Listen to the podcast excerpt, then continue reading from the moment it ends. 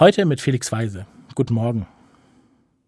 Ich lese gerade das Buch Im Grunde gut von Rutger Bregmann.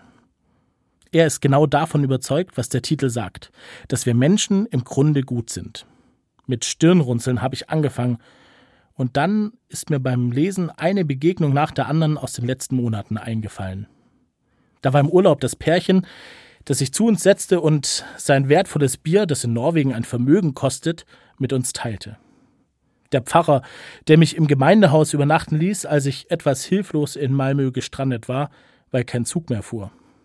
Da waren Mutter und Tochter, die uns als Tramper mitnahmen, und da war die Kassiererin, die uns unterwegs an ihrer Kasse für eine Stunde unsere Handys laden ließ, weil es weit und breit keine Möglichkeit dazu gab. Dass der Mensch grundsätzlich gut ist, es wäre vielleicht ein bisschen hochgegriffen, das aus ein paar positiven Urlaubserfahrungen zu folgern. Was abends in den Nachrichten läuft, sind wir schließlich genauso. Kriegstreiber, Betrüger, Schlepper. Die Menschen, die zumindest nicht gut handeln, gibt's definitiv auch.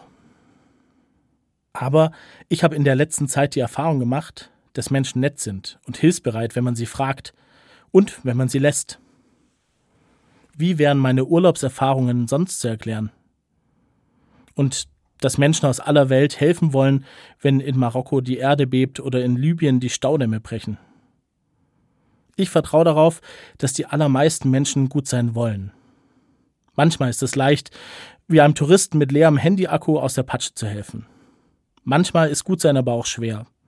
Und es braucht jemand, der einem dabei hilft. Mit Stirnrunzeln überlege ich, ob das überhaupt geht.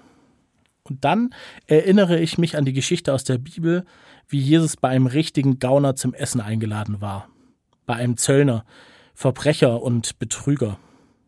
Ganz sicher keinem, der gut handelt. Statt die Einladung zu ignorieren, hat sich Jesus mit ihm an einen Tisch gesetzt und hat den Bösewicht damit zur Besinnung gebracht.